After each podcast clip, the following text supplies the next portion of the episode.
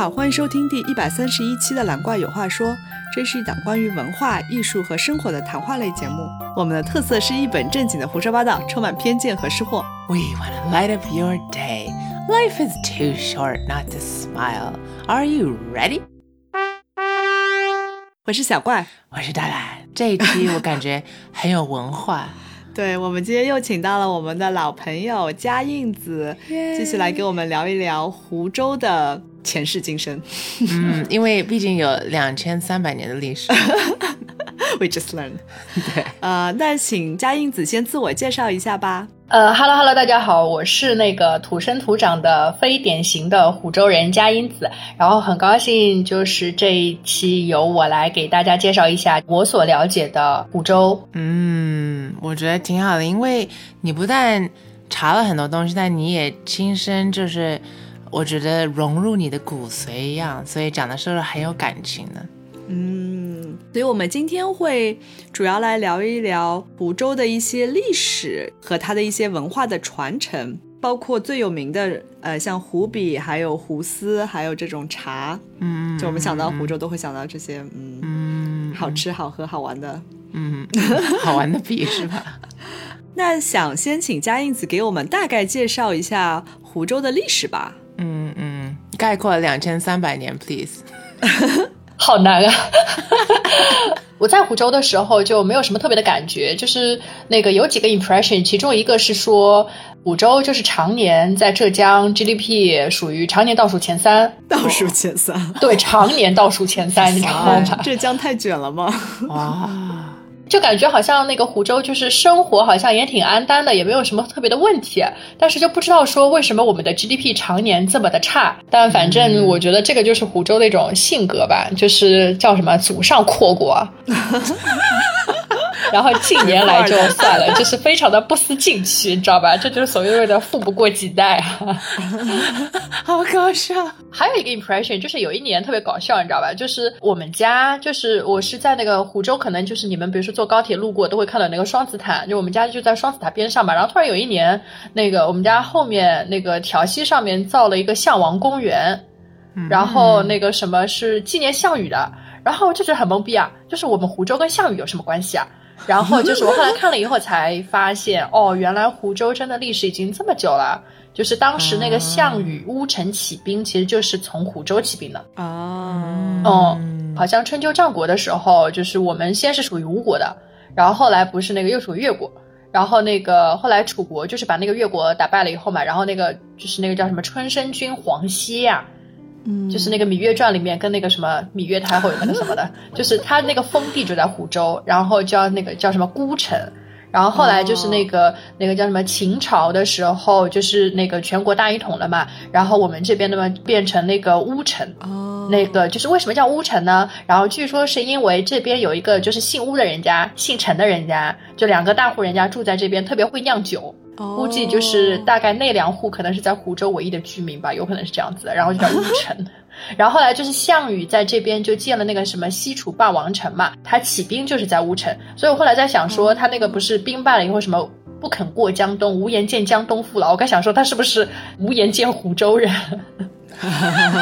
哦，湖州历史上就是有过很多的那种别称嘛，什么孤城啊、乌城啊、吴兴啊这种，然后一直是到那个就是刚刚讲那个孤城和乌城嘛，然后那个湖州的话，是因为到隋朝的时候，就是因为我们濒临太湖。所以才叫湖州，然后后面的话就是差不多那个版图和命运有一些那个就是大大小小的变动，但基本上就是还是沿沿用下来了。哦，可能比较大的变动是说，建国以后就是我们湖湖州是跟嘉兴一起归属在那个嘉兴专区的，然后到八三年的时候，就是湖州和嘉兴又又分开了，所以就是我们跟嘉兴就是其实就是文化上面啊、生活上面啊还是蛮接近的，就杭江湖地区嘛。但其实湖州作为一个独立的市，其实还是蛮年轻的。嗯，啊，还是姐妹啊，嘉兴。嗯嗯，嗯，就感觉我还是要学这些别名，因为如果我穿越的话，我跟大家说湖州，大家啊，我突然觉得你们这个名字有一点抢占先机哎，因为感觉环太湖有很多很多的城市，看你们先把这个名字给抢掉了。这个事情又好气啊！我跟你讲，就就其实这样子的，就是呃，现在嘛，就是那个可能南太湖那部分归湖州，但其实，在新中国建立以后都是这个样子的。就是，哎，忘了什么时候，就其实太湖以前大部分是归湖州的，是湖州和那个无锡，就是那个太湖对岸是无锡嘛，然后湖州和无锡是对半分的。然后后来好像是因为不知道因为什么原因，反正把那个胜似列岛就给了浙江。然后太湖的大部分就给了江苏，哦，相当于是这个样子的。然后就是湖，就是只有南太湖那部分才是湖州。哦，原来整个湖就是湖州的湖。对，然后然后以就是为什么叫湖州啊？也是因为就是不是有那个京杭大运河嘛？然后那个湖州其实以前是那个相当于漕运的一部分。就是比如说杭州那边，就是通过京杭大运河一些货运啊，什么一些东西，然后那个太湖其实重要的水道，嗯，所以就是相当于湖州这边是很重要的一个渡口，嗯，哦，就是所以说那个项羽为什么会从乌城起兵嘛，也是。叫什么军师联盟啊？就是那个吴秀波演的那个，对他，他里面有一个画面，好像就是说那个经过乌城，然后有提到的，就是说乌城是一个那个水陆重镇之类之类的这种，嗯，所以可能是那个河湖的一个交汇处，就是湖州就在一个河湖的一个交汇处嘛，可能就因此得名吧。哦，感觉人杰地灵，我真的觉得要请当地人介绍自己的历史，比较真的是。我现在就偏向一边倒，觉得湖州就是牛。其实我最感兴趣的是湖笔，那我们可以重点介绍一下吧。可能讲到湖笔，其实现在如果说不是搞书法的，他们其实不会意识到说是湖州的毛笔，可能他们会讲到说湖南啊、湖北啊这样子。但其实那个湖笔历史还蛮悠久的，就差不多跟那个什么徽墨宣纸端砚，其实那个是那个文房四宝嘛。嗯，湖州制笔就历史也蛮悠久的。湖笔呃闻名于世，其实是从元朝就开始了。嗯，其实，在元朝之前是宣笔，就是那个安徽那边那个宣宣州的那个笔，宣城的那个笔是最有名的。然后像那个什么，就是那个苏东坡啊、柳公权啊，他们其实都是喜欢用宣州笔的。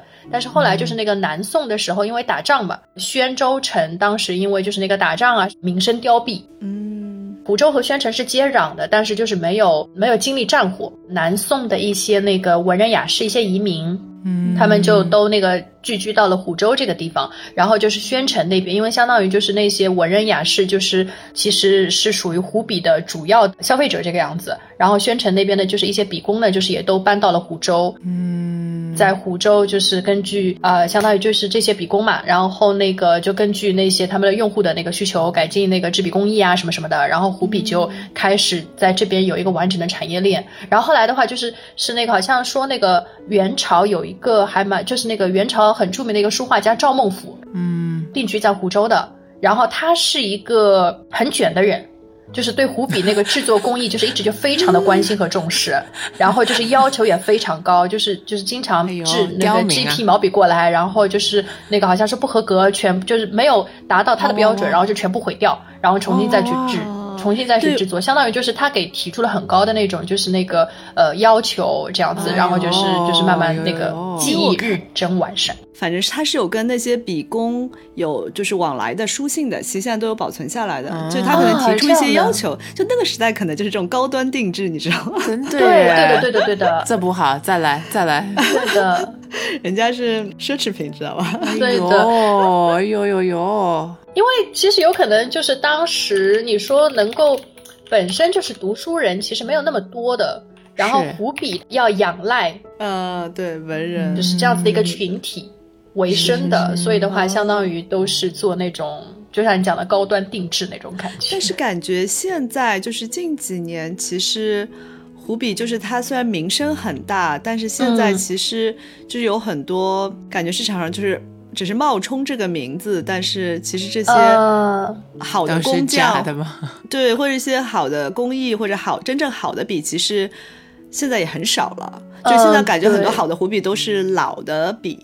嗯，呃，湖州其实因为我妹妹是从小学书法的嘛，然后就是湖州后来那个湖笔比较有名那个牌子是叫那个王一品斋笔店，呃，这个是。就是好像是做的比较有名的，然后就是整个品质把控啊什么也做的比较好的。然后另外的话，就是像那个湖笔，就比如说像我妹妹那个时候买湖笔啊，就会去那个，一个是说呢跑到善联啊什么的，就真的是那种就是比较知根知底的。然后另外的话就是那个在莲花庄边上，就是莲花庄就是那个赵孟俯故居嘛，然后就是边上其实有一条街的，就是专门卖那些那个纸啊，然后就是笔啊这个样子。哦，我突然想到，好像那个时候去 南浔旅游的时候，好像他们有一支超大的笔要买。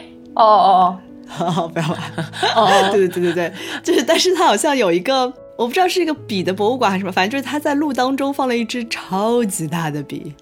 呃，有可能的，有可能的，因为这是就是相当于是历史文化当中的很重要的一部分嘛。然后湖州其实有很多的地方，呃，以湖笔为主题，然后会放一些建筑啊，一些东西在那边。比如说湖州市中心就是那个我们之前小的时候那个人民公园嘛，儿童公园，后来改成了人民公园。嗯，人民公园就它其中有一部分叫做湖笔文化广场。嗯。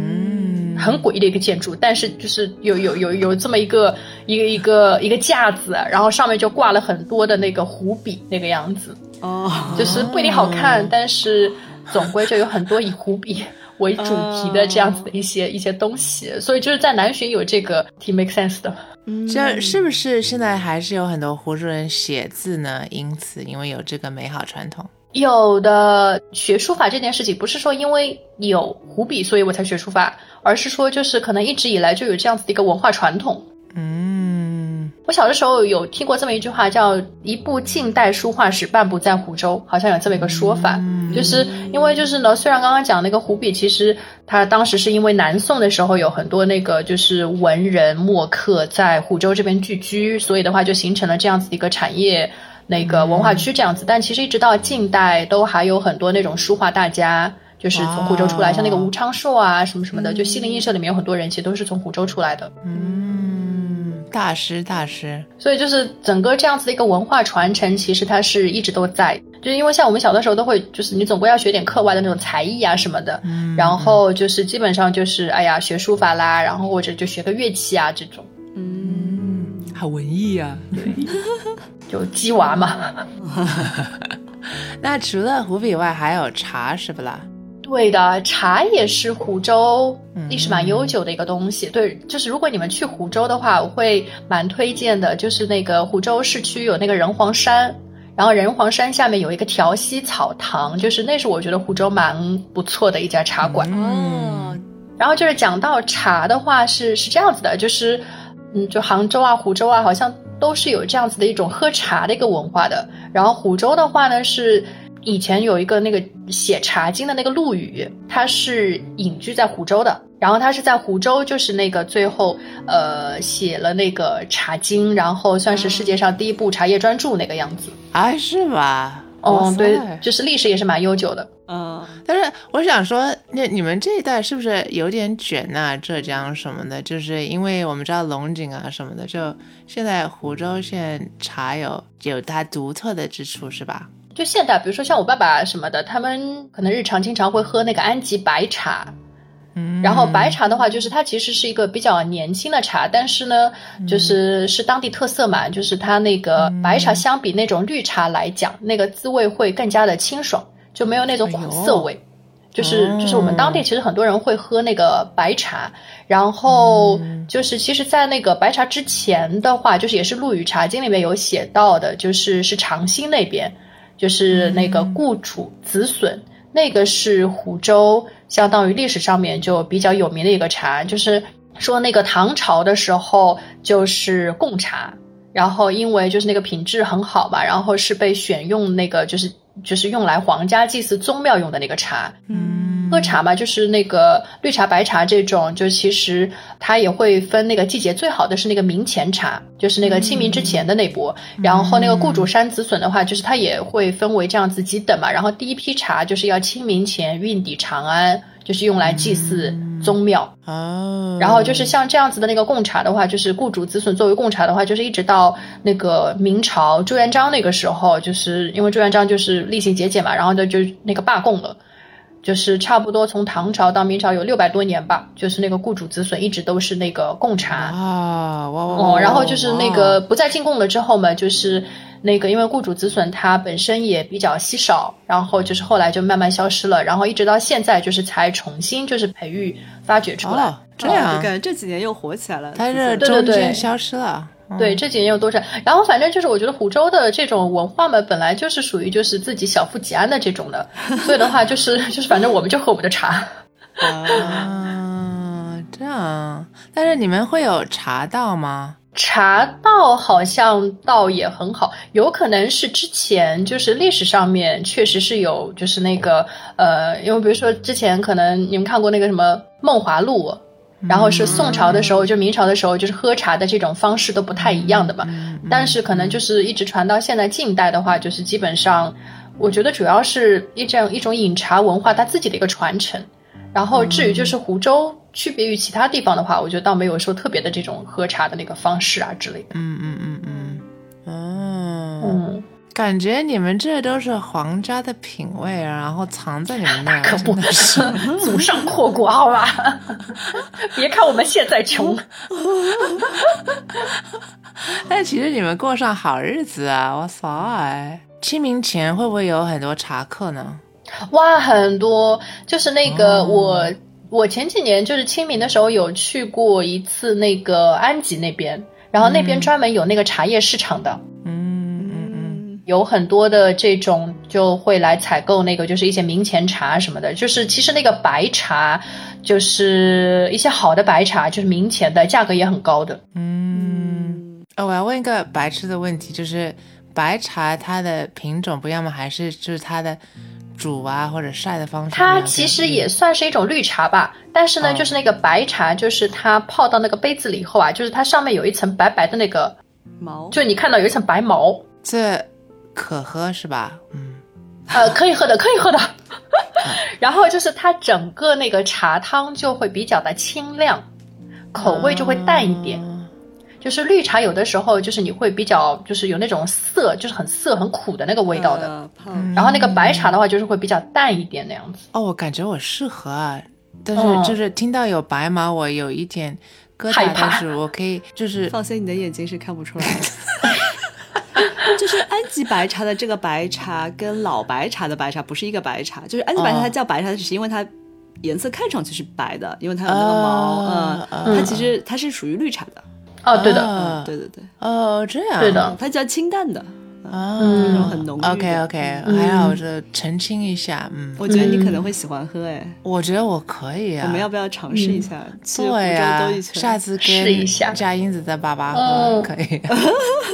可以带你们去喝就山里面地道的白茶。哎呦，哦，好期待呀！哦，然后 然后讲到就是那个之前就是那个雇主子孙嘛，他不是长期作为贡茶嘛，嗯，然后就其实就他是在主要在长兴那边的，然后另外长兴那边其实就是我们知道景德镇那个陶瓷很有名嘛，嗯，对啊对啊，啊，没有什么关系。但是呢，长兴这边其实好像什么《康熙微服私访记》里面好像也有一期是讲到的，就长兴这边其实一直以来是产那个紫砂壶的，哦，然后就是是用来喝茶的，哦就是用来煮茶的，哦。就是结合当时也算是茶文化当中的一部分吧。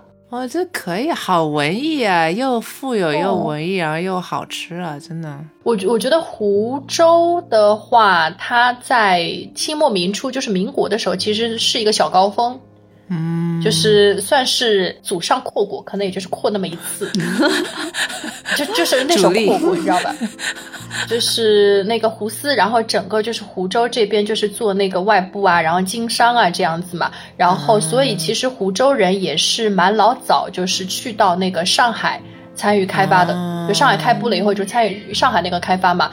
然后其实当时那个就是因为那个湖州就是哎，然后就是呃因为商业发达了之后，然后就有很多有钱的，就是这样子的呃富商啊，然后名流啊这种。然后其实有很多的湖州人，就一个是参与到上海的开发，然后另外一个就是参与到那个政府里面去。就是参与一些那个相当于这样子的一些活动，然后就大量的湖州人当时是在那个什么陈其美的上海督军府里面就是任职的，然后湖州的丝商也在上海办了很多的那个丝绸厂啊，然后就是控制了就是上海的那个码头啊、租界啊，就很多很多的房产。哦，对的，就是包括好像说当时那个什么远东第一楼国际饭店，嗯嗯嗯，湖州相当于就是在当时是有走出去过的。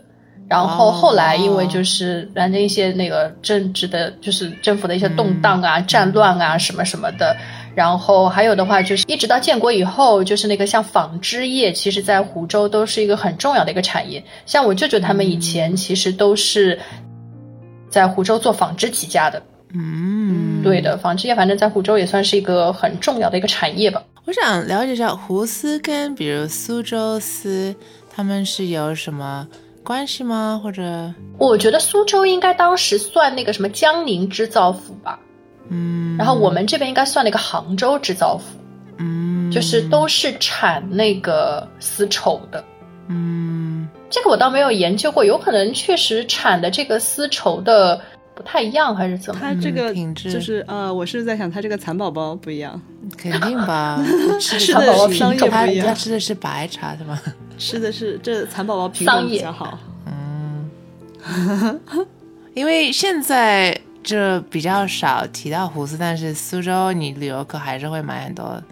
哎，有可能。现在就是我感觉，因为湖州毕竟比较小，就有可能你到杭州，你会想说我要买丝绸。哦，丝绸，对对。嗯哦，就是我觉得杭州、苏州它是你会跟丝绸联系起来，但是湖州的话，就是因为它是主要就是那个生产那种生丝，哦。哦，然后就是你基于那个生丝再把它织成织成那个丝绸，哦。所以就是那个相当于那个就是制成品，就是那个布料，它主要是在杭州啊，然后苏州啊这种地方销售的。嗯嗯，哦，然后湖州还有一句很不要脸的话，不是上有天堂，下有苏杭吗？对啊对啊对啊，天堂中央，湖州风光呀。这真的是要湖州人讲 这个，我没两边听过碰，瓷，你知道吗？这可以。就是硬碰瓷。行啊，感谢胡主任给我们这么科普了解这悠久的历史，哦，哇，好想现在就去湖州玩呀！真的 去吃吃喝喝呀。是啊，就是有喝有写啊，有穿啊，就不差什么，对吧？对啊，啥都有嗯。，就是就是，我觉得湖州啊，真的是你去湖州玩什么呢？你去湖州学躺平，你知道吧？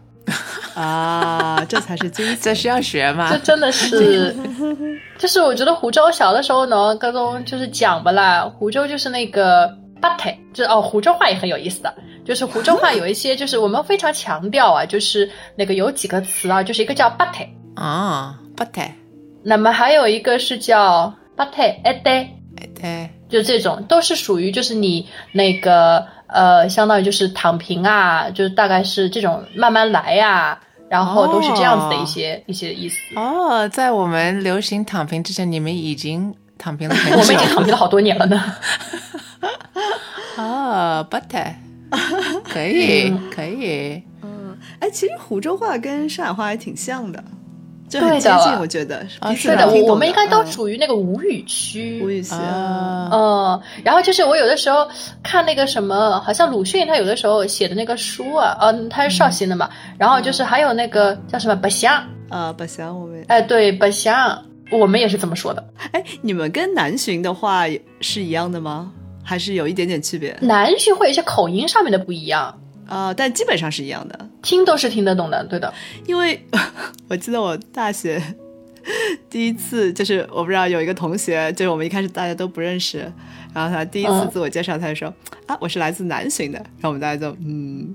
就大家都不 哦，我觉得江南一带的人还是知道南浔的，但是可能北呃方同学不知道。然后就是就是你知道吧，湖州真的是心好累啊，就是南浔一直想要奔着上海去，德庆一直想要奔着杭州去，你知道吧？然后那个长兴和安吉一直想要独立，你知道吗？哦这样子啊，好吧，就是心好累啊。对，呃，因为南浔确实离上海挺近的，然后他们的话真的跟我们很像，就是、哦对的只是音调不太一样。对的。然后呢，就是讲到说，为什么现在会有很多那个上海人跑到南浔去组团买房子嘛，也是因为其实很多就是上海人就是南浔出去的，啊。所以他们相当于就是那个可能，然后现在年纪大了，然后可能他们的爸爸妈妈、爷爷奶奶可能以前就是南浔人，然后就是可能他爸爸妈妈那个时候就是到上海去了，然后就是现在就是那个年纪大了，然后他现在就想要说，哎，回到南浔来这个样子。嗯，然后确实就是南浔嘛，一个是离得近，然后另外就是生活习惯啊什么的没有说差这么多。嗯呃，小城镇嘛，就是生活也比较悠闲那个样子，就是比较比较舒服。嗯，嗯，我可以养老了，我可以不他了。来吧来吧，下期好给大家准备一下湖州南浔的买房攻略。期 待期待。楼好，那感谢佳音子给我们带来这么多面的湖州历史，嗯让我们真的了解。嗯嗯，这期的音乐来自大蓝的专辑《Summer Night》，谢谢收听，拜拜。拜拜。拜。